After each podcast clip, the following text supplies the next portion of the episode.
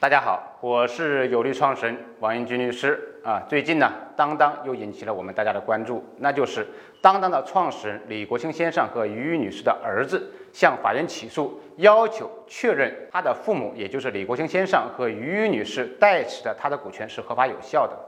很多企业家朋友问我说：“王律师，为什么代持了还要到法院去确认合法有效呢？”那么关于这个法律问题，我们可以后面再进行讲解。我们来先回顾一下当当内部的纷争的过程。那么刚开始是当当创始人李国庆先生和于女士起诉要离婚啊，离婚的本质其实是要分割财产，而分割财产就是要分割当当的股权。那么从现状来说，当当的创始人于女士持有了百分之六十四左右的股权，而李国庆先生呢持有百分之二十七的股权。其他的股权放在几个合伙企业，也就是公司的其他的小股东。我们仔细如果算一下，你就会发现啊，当当创始人总共占了当当百分之九十二的股权。如果平分，那么每个人相当有百分之四十六的股权。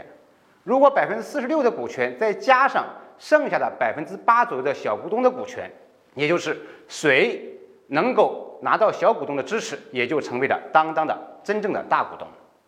而当成为了当当的真正的大股东，那么也就可以逐步的去控制当当了。这也是两个人去离婚打官司，包括很多媒体的宣传、舆论的争辩，包括一些网络的纠纷，包括去拿公章啊，包括去办公室怎么样怎么样，其实最终都是为了取得当当的实际控制权。这一次啊，两个人的儿子向法院去起诉，说要确认他们。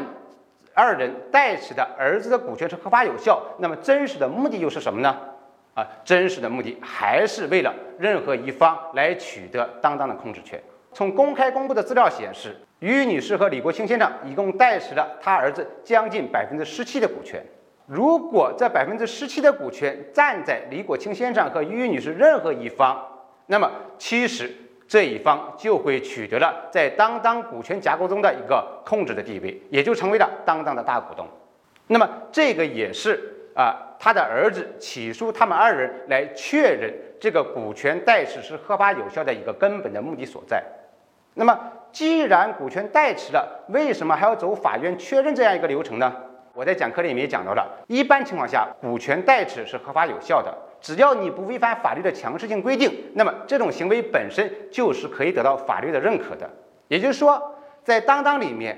是有百分之十七的股权左右是归属于当当的创始人的儿子的。这个东西即使不到法院去确认，那么也是合法有效的，除非他违反了法律的强制性规定。他为什么还要走法院确权这个流程呢？啊，我认为其实他确权之后，真正要做的事情是要进行工商的变更。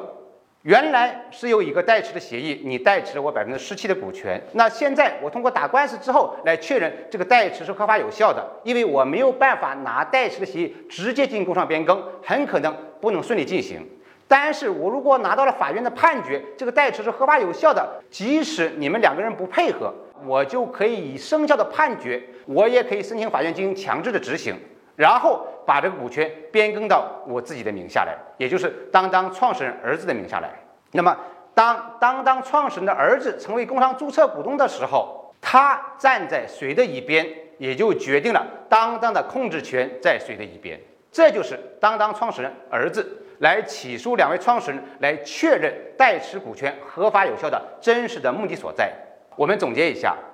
在正常情况下。一个人和另外一个人之间，如果存在一个股权代持的关系，只要不违反法律的强制性规定，那么它就是一个合法有效的行为。我作为被代持人，我是公司的股东，我享有投票权，我享有决策权，我享有分红权等等所有股东所享有的权利。但是，因为你并不是公司工商注册的股东。你要去行使你的权利的时候，是需要公司其他股东配合的。如果公司其他股东不配合你，那么你只有去走一个法律确权的途径来确认说，OK，我是公司的股东，我在工商里面要有我自己的名字，那么我在行使我自己的股东权利的时候，我就可以名正言顺了。那么今天我给大家分析的当当创始人的儿子为什么要起诉当当创始人，来确认他的股权被代持是合法有效的一个真实的目的所在，以及背后的法律本质。谢谢大家。